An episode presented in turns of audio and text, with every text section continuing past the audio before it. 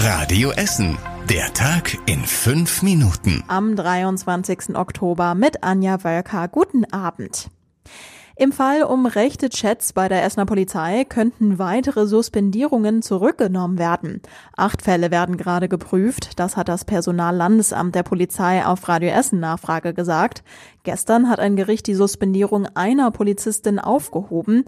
Claudia Steinmetz hat mehr dazu. Im konkreten Fall geht es um ein Video, in dem eine Parodie auf Hitler zu sehen ist.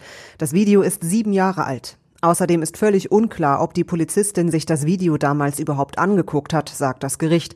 Es hat deshalb angeordnet, die Suspendierung aufzuheben. In weiteren acht Fällen erwartet das Landesamt offenbar eine ähnliche Entscheidung. Deshalb wird bis Anfang nächster Woche geprüft, ob auch diese Polizisten ihre Arbeit wieder aufnehmen dürfen. Bei anderen Polizisten hat sich der Verdacht auf rechte Tendenzen und Rassismus dagegen erhärtet. Ein Fall liegt auch schon bei der Staatsanwaltschaft. Ihr habt es bei uns gehört, in der Senioreneinrichtung Bettina von Arnhem-Haus in Stadtwald gibt es mehrere Corona-Fälle. Mittlerweile sind acht Bewohner positiv auf das Virus getestet worden. Auch drei Mitarbeiter haben Corona. Es laufen weiter Tests. Aktuell ist das Heim in Stadtwald komplett abgeschottet und es gibt ein Besuchsverbot. Die Stadt gibt derweil etwas Entwarnung. Allen Bewohnern würde es den Umständen entsprechend gut gehen, heißt es. Auch eine Kita ist aktuell komplett geschlossen. Die Kita Heidbusch in Schönebeck. Dort haben ein Kind und vier Mitarbeiter das Virus. Die steigenden Corona-Zahlen haben auch Auswirkungen auf die Kirchen in Essen. Das Bistum hat für die katholischen Gottesdienste jetzt auch eine Maskenpflicht am Sitzplatz verhängt. In der letzten Zeit durfte man die Maske am Platz noch abnehmen. Für die evangelischen Kirchen kommt die Vorgabe von der Landeskirche. Auch dort gibt es durchgängige Maskenpflicht im Gottesdienst.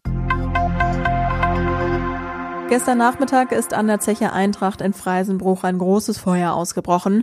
Gestern Abend um halb elf waren die Löscharbeiten erst abgeschlossen. Die ganze Nacht mussten aber noch Glutnester kontrolliert werden.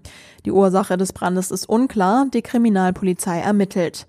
Schwer getroffen sind die Karnevalisten Essener Gänsereiter, denn in der Halle haben sie mehrere Wagen, einen Imbisswagen und Werkzeuge stehen. Wir sind offenbar ganz kräftig betroffen, haben sie uns auf Radio Essen Nachfrage gesagt.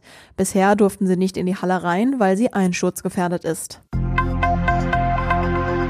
In Altendorf hat es einen unglaublich brutalen Angriff auf eine junge Frau gegeben. Die Frau lag mit mehreren lebensgefährlichen Stichverletzungen in einem Treppenhaus in der Wohnstraße und blutete stark. Sie wird auf der Intensivstation im Krankenhaus behandelt. Was genau passiert ist, dazu gibt es noch keine genauen Hinweise. Jetzt sucht die Polizei nach Zeugen. Der Angriff war schon in der Nacht zu Donnerstag. Der Fall wurde aber jetzt erst veröffentlicht, weil die Polizei die Ermittlungen nicht gefährden wollte. Wo ihr euch melden könnt, wenn ihr Hinweise zu dem Fall habt, lest ihr in unserem Nachrichtenartikel auf radioessen.de. Duisburg, Herne, Düsseldorf. Die Städte haben schon die Notbremse gezogen und ihre Weihnachtsmärkte abgesagt. Dessen Marketing hält am Weihnachtsmarkt in der Innenstadt weiter fest. Man habe ein gutes Hygienekonzept mit genug Abstand und an der frischen Luft, hat der EMG-Sprecher im Interview bei Radio Essen gesagt. Das ganze Interview zum Weihnachtsmarkt könnt ihr auf unserer Webseite auch nachhören. Und das war überregional wichtig. Die Bundesregierung bereitet aktuell mit den Ländern die künftige Impfung gegen das Coronavirus vor. Wenn alles gut gehe, stehe ein Impfstoff Anfang kommenden Jahres zur Verfügung, sagte ein Sprecher des Bundesgesundheitsministeriums. Durch eine technische Panne ist die Zahl der Corona-Neuinfektionen heute zu niedrig. Das Robert-Koch-Institut hat den Fall bestätigt. Die fehlenden Fälle aus NRW sollen in die Infektionszahlen für morgen einfließen. Und zum Schluss der Blick aufs Wetter. Das Wochenende startet mit vielen Wolken. Es regnet nur selten. Es weht ein stärkerer Wind bei maximal 15 Grad. Am Sonntag sieht es ähnlich aus. Wolken, etwas mehr Regen und viel Wind. Die nächsten aktuellen Nachrichten bei uns aus Essen gibt's morgen früh ab halb acht bei Radio Essen im Programm. Euch ein wundervolles Wochenende.